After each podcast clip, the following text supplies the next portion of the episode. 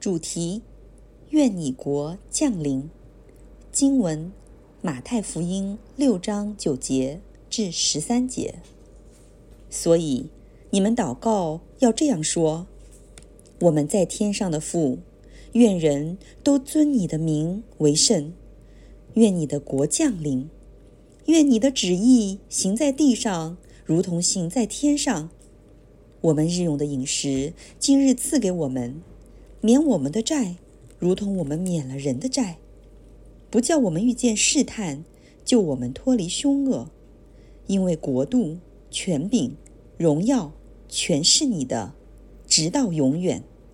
阿门。这是上帝的话。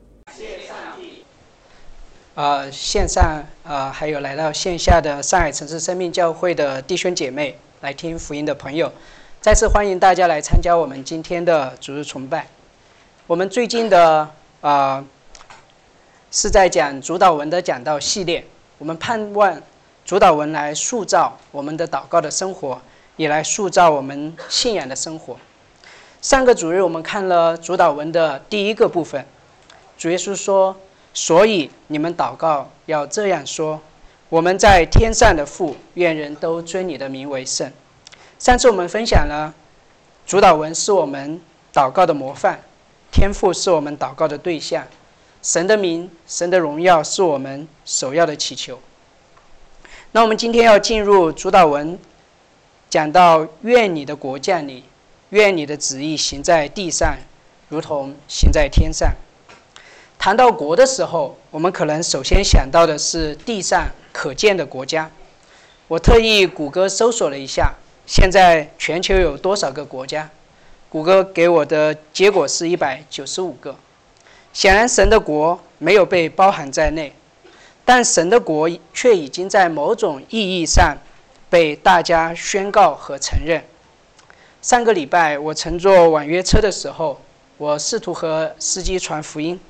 跟他介绍主耶稣是谁，在交谈的时候，我就提到，虽然主耶稣在中国可能不被很多的人了解和认识，但是他的影响力却不可忽视。比如说，我们今天是二零二三年的一月十五日，是公元后的一月十五一月十五日，而公元前和公元后的划分。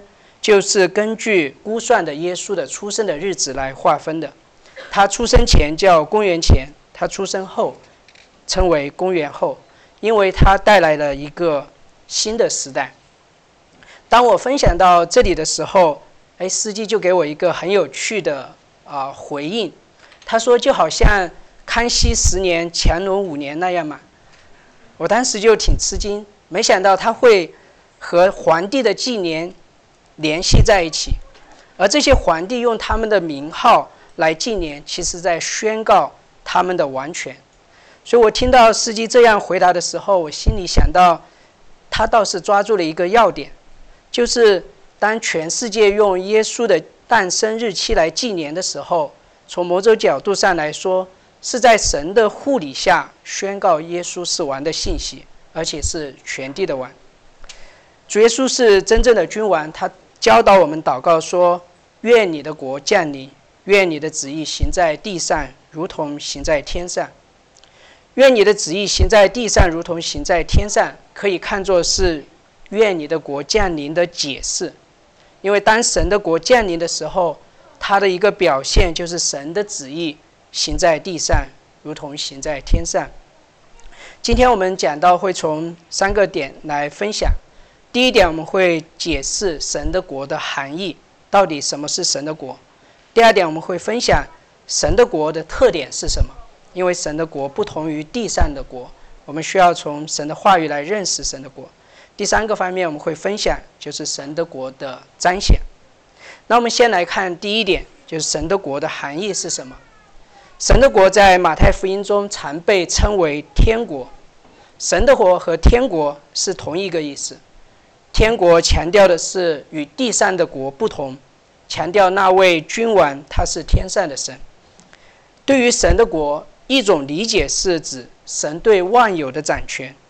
从这个角度来说，神的国一直都存在，他是万有的君王，他掌管一切的受造物，掌管人类的历史。他从亘古到永远都是君王。我们在宣召的环节读了诗篇一百零三篇的十九节，那里说：“耶和华在天上立定宝座，他的权柄统管万有。”所以，神一直都是那位掌管万有的君王。当主耶稣开始传道的时候，他说：“天国近了，你们应当悔改。”天国近了，神的国将要来到，表明主耶稣提到的神的国。并不是那个一直存在、神掌管万有的那个国度。那神的国是什么含义呢？神的国是圣经贯穿圣经的一个很重要的主题。神的国的雏形首先是在伊甸园的里面。虽然创世纪一到二章没有提到神的国，但是学者们一般认为创世纪一到二章描述了神的国的样式，而且是神的国应有的样子。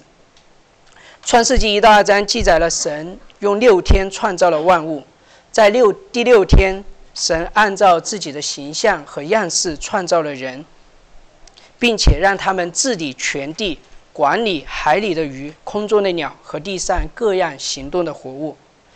亚当透过给这些动物起名，宣告了他的权柄。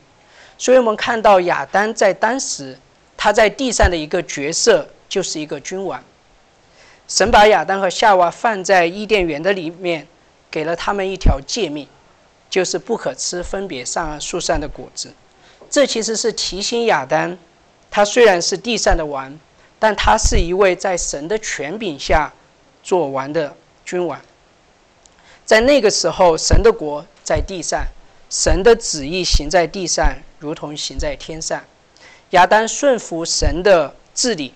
在神的权柄下做地上的王，他也带着使命，要把神的国从伊甸园一直要扩展到全地。那时，人、神与人、人与人、人与受造之物都享受和谐和繁荣。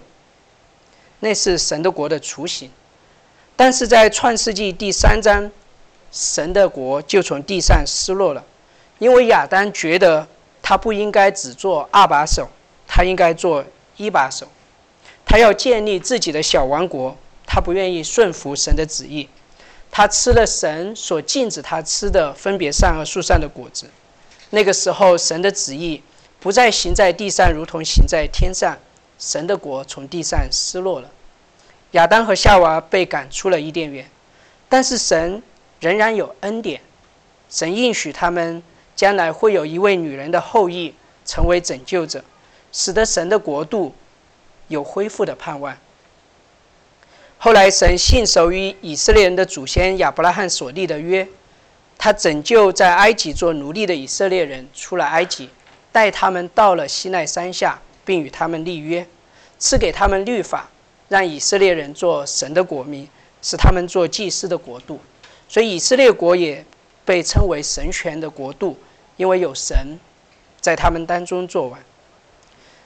但是，如果我们仔细的读旧约的话，你会发现“神神的国”这个词并没有出现在旧约里面，只有两处提到以色列是耶和华的国，因为耶和华在他们当中做完。以色列没有被称为神的国，一个原因是神的旨意并没有行在以色列人当中，如同行在天上，哪怕是啊，我们看到以色列人不断的犯罪。哪怕是在鼎盛的时期，大卫的王朝和所罗门的王朝，他们仍然犯罪，最终以色列人被外邦所掳，从应许之地被赶了出去。但是当耶稣开始传道的时候，当施洗约翰为耶稣预备道路的时候，他们说：“天国近了，你们应当悔改。”甚至主耶稣在地上施行事工的时候。他说：“天国已经来到了你们的当中。”有一次，主耶稣把鬼从人身上赶了出去，就有人污蔑主耶稣说他是靠着鬼王赶鬼。主耶稣回应他们说：“如果是一个国家自相纷争，就会成为荒场；一城一家自相纷争的话，就必站立不住。如果是撒旦赶逐撒旦的话，那他们就是自相纷争，那他的国就肯定站立不住。所以主耶稣说：“我是靠着神的灵赶鬼。”那么就意味着神的国临到了你们的当中。在路加福音十七章，有法利赛人问耶稣说：“神的国什么时候来到？”耶稣回答他们说：“神的国就在你们中间。”耶稣说：“神的国已经来到了，因为我在你们中间。”所以，为什么说主耶稣来了，神的国就来了呢？因为主耶稣来到世上的时候，在他的身上，我们看到神的旨意行在了地上。如同行在天上，在创世纪一到二章的神的国的雏形里面，神的国需要一位在神的权柄下治理全地的王。这位王需要完全遵守神的旨意，代表神做王，治理全地。亚当失败了，但是主耶稣是那位完全遵守神旨意的王。在圣经的旧约就有预言，将来会有一位弥赛亚要来。他要做完，他要顺服神的旨意。弥赛亚是受膏者的意思，在以色列人当中有三种人：先知、祭司、君王。当他们承受职分的时候，他们就会被用油膏抹。弥赛亚是希伯来文对应的希腊文，就是基督。诗篇四十篇预言将来的将要来的那位弥赛亚说。神啊，我来了，为要照你的旨意行。主耶稣就是旧约所预言的弥赛亚。主耶稣来到世上，就是要遵行神的旨意。当他在地上的时候，主耶稣说：“我的食物就是遵行神的旨意。”又说：“我从天上降下来，不是要按自己的意思行，乃是要按那差我来者的意思行。”耶稣在旷野受魔鬼试探四十天，他仍然遵行神的旨意，不犯罪。在最终极的考验面前，在克西玛尼园里面，主耶稣向神祷告说：“但不要照我的意思，只要照你的意思。”所以腓立比书二章说：“主耶稣存心顺服，以至于死，且死在十字架上。所以神将他升为至高，又赐给他超乎万民之上的名。”将天上地上一切的权柄赐给他，所以当耶稣来到这个世上的时候，他就是那位王，那位王已经来到。当他为罪人死在十字架上，复活升到天上，那就是他的登基仪式，神的国在地上被建立起来。所以主耶稣在主导文里面所提到的这个国，是指弥赛亚的国度，那位完全遵神。遵守神旨意的弥赛亚，主耶稣基督来了，他要在地上，在神的权柄之下做完。我们在他的身上看到神的旨意行在了地上，如同行在天上。在亚当里失去的神的国度，将在耶稣里得到恢复和重建。神的国被也被称为天上的国。既然是天上的国，我们就应该期待天上的国不同于地上的国。我们来看今天正道的第二点，就是神的国的特点。神的国不同于地上的国。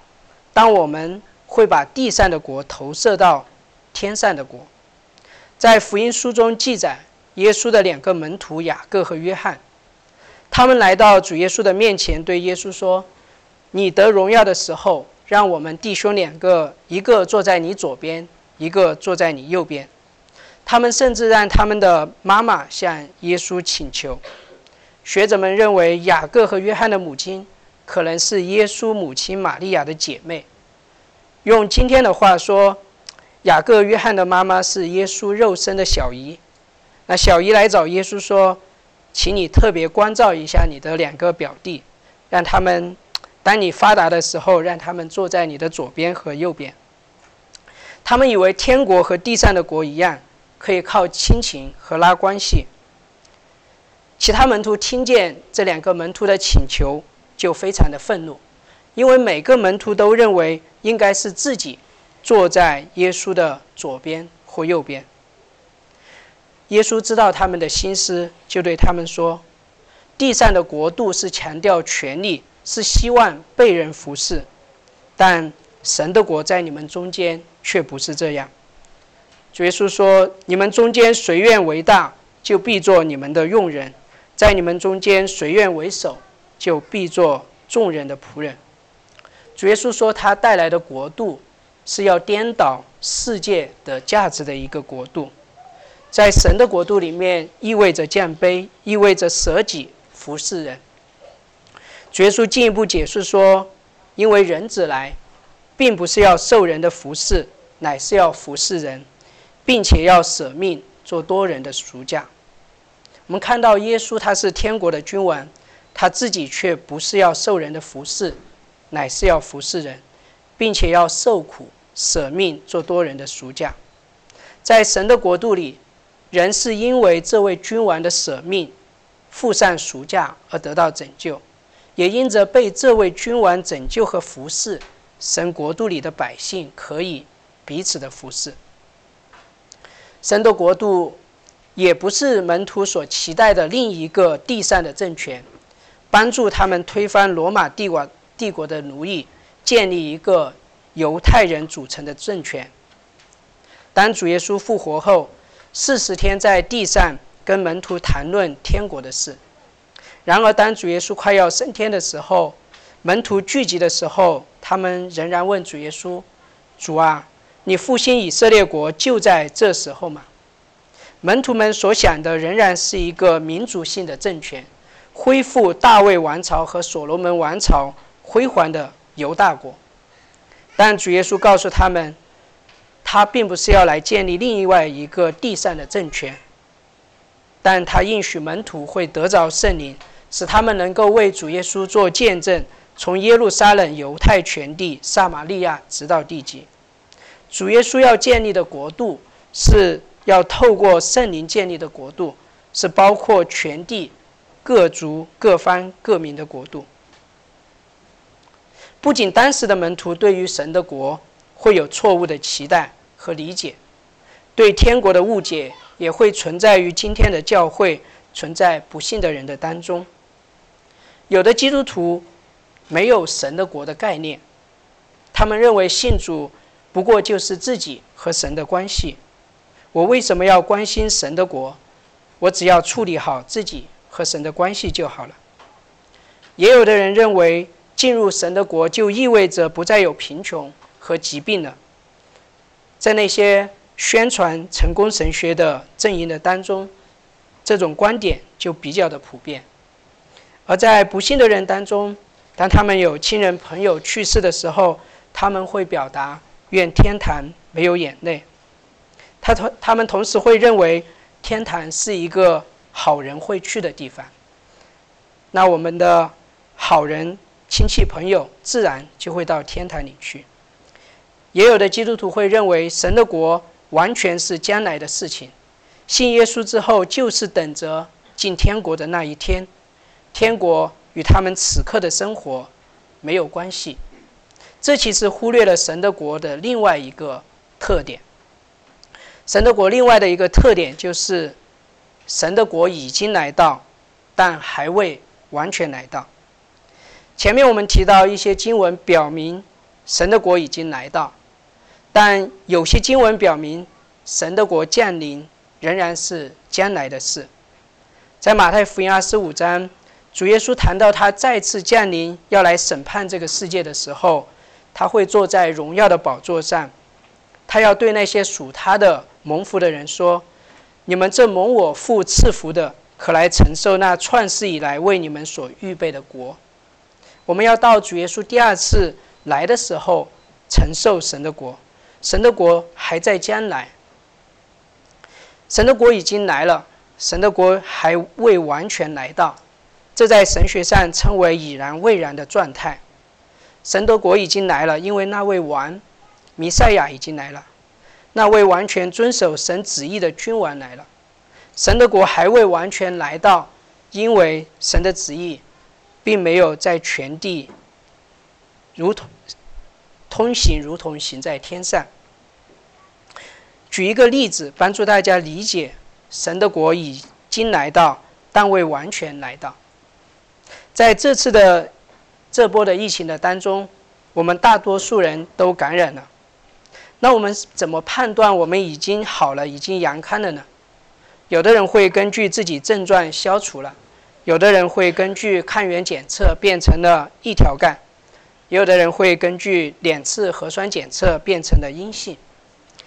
当我们看核酸检测由阴性、阳性变成了阴性，我们可以认定自己是阳康了，病毒得到了控制，我们的身体也有了免免疫力。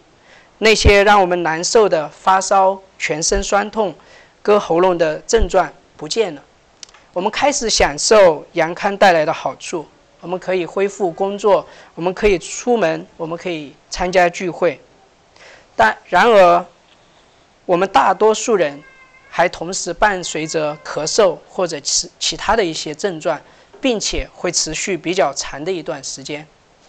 我们还不能享受阳康带来的所有的好处，我们不能够剧烈的运动，我们有时候还是会说话咳嗽。同样的，神的国已经来到，我们已经脱离了一些罪带来的苦楚，我们开始享受神国里的一些祝福，我们罪得赦免，我们与神和好，我们有神的同在，但神的国度还没有完全的来到。当神的国度完全来到的时候，我们才会完全的享受神国度里的祝福。虽然神的国度完全降临是在将来，但神的国度的完全降临是一件必然的事情。启示录十一章十五节预言说：“天使要呼喊说，世上的国成了我主和主基督的国，他要做完，直到永永远远。世上的国都会过去。”神的国，主基督的国，最终会直到存到永远，这是一件确定的事情。所以，神的国降临，不是因为我们祷告多才来，也不是因为我们祷告少就不来。神的国度被建立，是主耶稣第一次来的时候。当主耶稣第二次再来的时候，神的国度将不可抗拒的、完全的降临在地上。如果神的国一定会完全降临，为什么主耶稣还教导我们祷告，愿你的国降临呢？从前面的分享，我们看到，神国度的建立其实是神最主要的计划。他在伊甸园里设立他的国度，并让亚当去扩展这个国度。在历史的末了，是基督的国度全然降临在地上，神的国度被建立。是神在历史上的作为和目的，所以神的国度是我们历史的目的和意义。他一直要建立他的国度，也必将他的国度完全带到地上。当我们看到这一点，我们会意识到，祷告并不是我们拿着我们的计划让神签字成就我们的计划，祷告是神邀请我们认识他的计划，邀请我们进入他的计划。当我们做这个祷告的时候，我们会渴望我们的生命与神的国度的计划有份。我们渴望我们的计划、我们的计划、我们的生活，成为神国度计划的一部分。既然神的国度是历史的目的和意义，如果我们的生命、生活与神的国度无关，我们就是在浪费生命，即使我们的生命让人非常的羡慕。约翰派伯牧师在他的一本书《Don't Waste Your Life》，直译就是“不要浪费你的生命”。中文书翻译是“仅此一生”。他在书里面分享了读者文摘中的一个真实的事情。我现在把这个故事换作我们的处境来描述。他描述的就是一对夫妻之前在上海工作，五年前提前退休了。啊，丈夫五十九岁，妻子五十一岁。那现在他们举家搬到了海南岛，啊，安度晚年。他们在那里呢，过着悠闲的生活，乘坐自己十米左右的游艇巡游，打打网球，捡捡贝壳。这样的生活听起来是不是很让人羡慕？早早的退休，没有任何的经济压力，享受悠闲惬意的生活。这确实是大多数人的梦想。约翰派伯牧师却说，这是一个悲剧。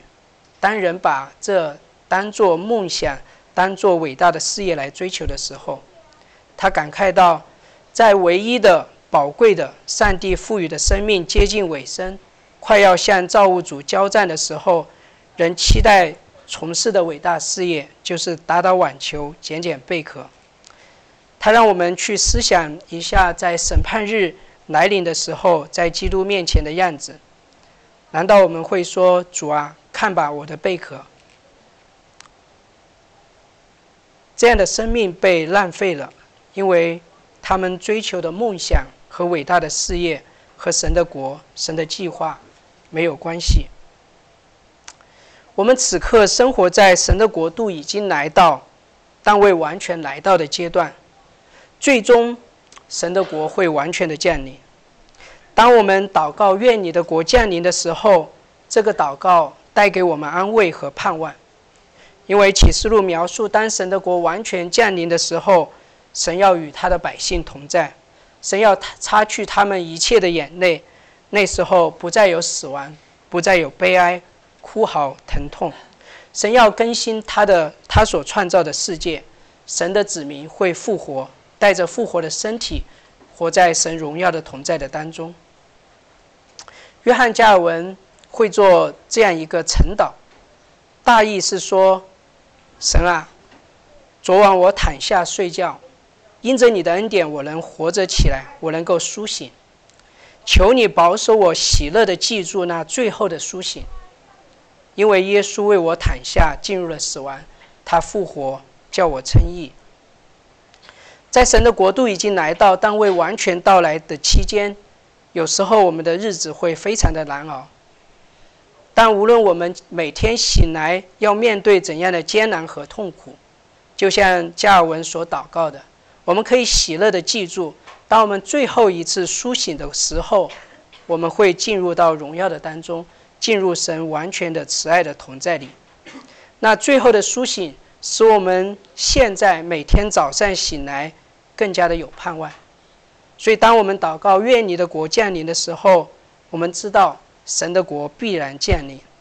那个国度降临的时候，比亚当犯罪前在伊甸园的国度更加的美好，这给我们安慰和面对艰难的力量和勇气。当当我们从心里祷告说愿你的国降临的时候，我们也必然需要祷告愿你的旨意行在地上。如同行在天上，因为这个祷告意味着我们承认神是我们的王。当我们祈求神的国降临的时候，我们祈求神的国首先临在我们的心中。我们祷告神在我们的心中掌权，使我们更深的顺服他。神是我们的王，就意味着不再是我说了算，而是神说了算。神是我的王，就意味着不是我的计划被批准。而是神的旨意要通行。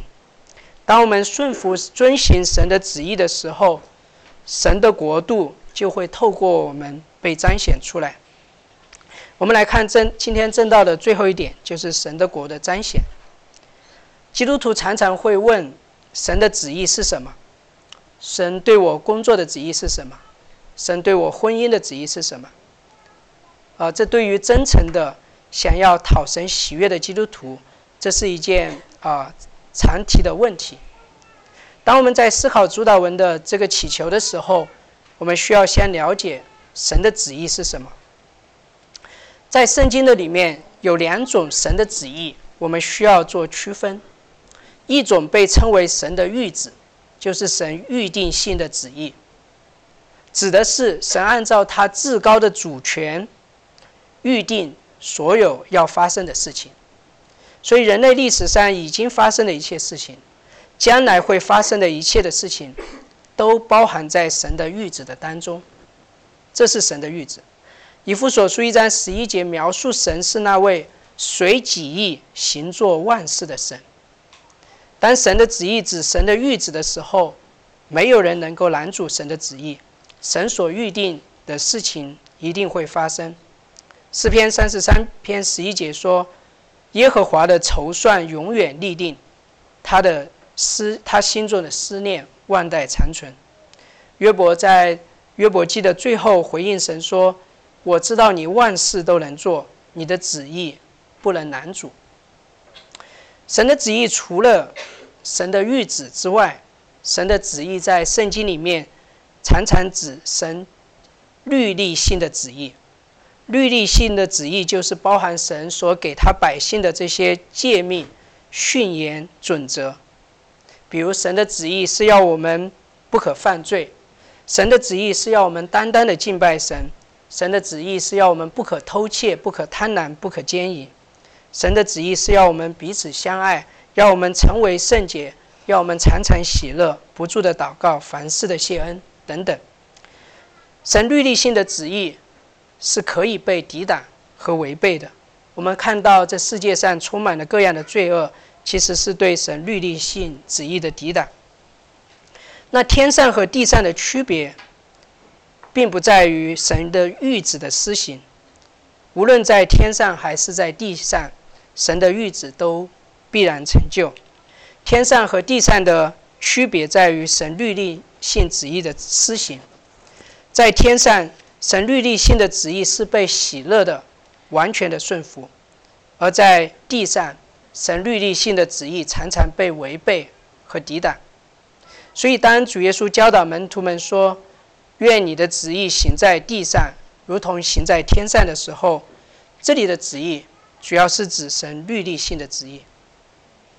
而主耶稣为我们示范了祷告：“愿你的旨意行在地上。”如同行在天上意味着什么？在和门徒吃了最后的晚餐之后，主耶稣带着门徒来到了克西马尼园。主耶稣让其他的门徒在一旁等待，然后带着彼得、雅各、约翰一同去祷告。主耶稣知道他上十字架的时候到了，他心里忧愁，极其的难过。他邀请门徒和他一同进行祷告。主耶稣伏伏在地祷告说：“我父啊，倘若可行，求你叫这杯离开我。”主耶稣知道背负世人的罪意味着什么，他知道十字架的刑罚意味着什么，他知道被父神弃绝意味着什么，他知道神的烈怒倾倒在他的身上意味着什么。主耶稣对他将要经历的这一切并不是无知，相反，因为他知道。所以他心里忧愁，极其的难过。他在天父面前祈求，能否叫这杯离开他？杯在旧约里面常常代表审判，在先知书里，当神宣告要审判一国的时候，神就说：“我要把这杯递给那一国、那一个国喝。”如今这杯要递在主耶稣的身里手里，如今主耶稣要面对神的审判。主耶稣心里是极度痛苦的，他并没有掩饰，他把他的感受带到了父的面前。但主耶稣的祷告没有停在“求你叫这杯离开我”。主耶稣祷告说：“然而不要照我的意思，只要照你的意思。”第二次他又去祷告：“我父啊，这杯若能不能离开我，必要我喝，就愿你的意志成全。”主耶稣第三次又去祷告。说的话和先前一样。当我们诵读主导文的时候，当我们读到“愿你的旨意行在地上，如同行在天上”，我们可能没有走心，有可能只是过了一下嘴唇。但是我们想，当主耶稣做这个祷告的时候，意味着什么？意味着他付上了极大的代价，意味着他在十字架上被父神弃绝，为我们经历地狱的痛苦。这让我们看到，这个祷告并不是一个随便的祷告，是一个沉重的祷告。这个祷告不是不假思索的祷告，而是知道遵行神的旨意会付上代价，仍然说愿你的旨意行在地上，如同行在天上。所以这个祷告也是呼召我们要做好付代价的预备。我们愿意付代价遵行神的旨意。所以，改教家马丁路德会说，这是一个危险的祷告。主耶稣自己做了这个祷告，愿神的旨意成就。他在主导文中教导门徒做同样的祷告。神的旨意也要行在我们这些跟随耶稣的人身上。尽管基督徒遵守神的旨意仍然很不完全，仍然有很多的挣扎，有时候也会害怕付代价，但在圣经里面，基督徒确实被描述为一群遵守神旨意的人，因为主耶稣在克尼西玛尼园的祷告，不仅是我们祷告的榜样，他的祷告也给了我们如此祷告和顺服生活的动力。当我们再来看主耶稣在克西玛尼园的祷告的时候，我们会看到主耶稣和亚当在这里的对比。因着亚当起初的不顺服，神的国失落了，而主耶稣来要恢复和重建那个失去的国度。亚当原本是被安置在美好的伊甸园的里面，这一次主耶稣来到了另外一个园子——克西玛尼园。亚当在伊甸园被禁止吃分别树善恶树上的果子，如果他顺服，他就可以进入永生的状态。而主耶稣在克西玛尼园面对的是另外一棵树，就是十字架。当他顺服的时候，却会被经历离弃，会被挂在十字架上承受神的愤怒。亚当选择建选择了建立自己的小王国，吃了神所禁止的。果子，但主耶稣却向神祷告说：“但不要照我的意思，只要照你的意思。”最后，主耶稣被挂在了十字架上。也因着主耶稣基督完全的遵守神的旨意，我们得以进入神的国度。因为我们已经是神的国的子民，我们可以遵行神的旨意。尤其是当我们去思想主耶稣顺服他的旨意所拯救的我们。是怎样的一群人？我们看到主耶稣邀请彼得、雅各、约翰与他一同进行祷告。当主耶稣第一次祷告后，他到门徒那里，发现门徒都睡着了。主耶稣对他们说：“怎么样，不能同我警醒片时吗？”主耶稣第二次祷告后，去到门徒那里，看到他们又睡着了。主耶稣又去祷告。第三次祷告后，又到门徒那里，看到他们仍然在睡觉。主耶稣是为这样一群门徒上十字架，在主耶稣最需要、最软弱的时候，门徒们不能与他一同警醒，门徒们将要离开他，将要否认他。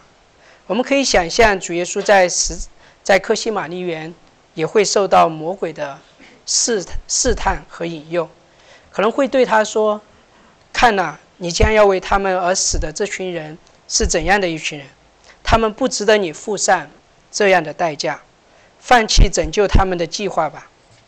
现在他们都睡着了，如果你走了，也不会有人发现。虽然如此，我们看到主耶稣仍然选择了为我们、为当时的门徒上十字架。所以，当我们……面对神的旨意，当我们想到可能会有的代价和后果的时候，我们可以回到克西玛丽园，我们去思想主耶稣知道他遵守父的旨意会付上怎样的代价，但他因因着爱我们，为要拯救我们，他选择了顺服遵行神的旨意。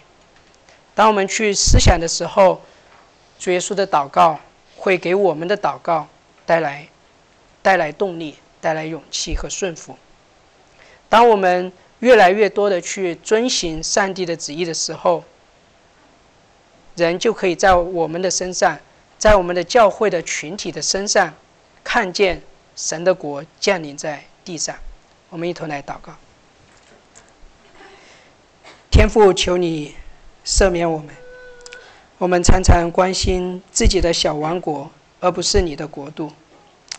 我们感恩神的国已经来到，最终必将临到全地。我们祈求你在我们的心中作王，让我们更多的顺服你。我们也祈求你使用我们和我们的教会，使更多的人来认识和经历你救赎的国度，也帮助我们愿意付上代价来遵行你的旨意。因基督为拯救我们，遵行天父的旨意，以至于死，且死在了十字架上。好叫你的国度透过我们彰显在这地上。祷告是奉主耶稣基督的名，阿门。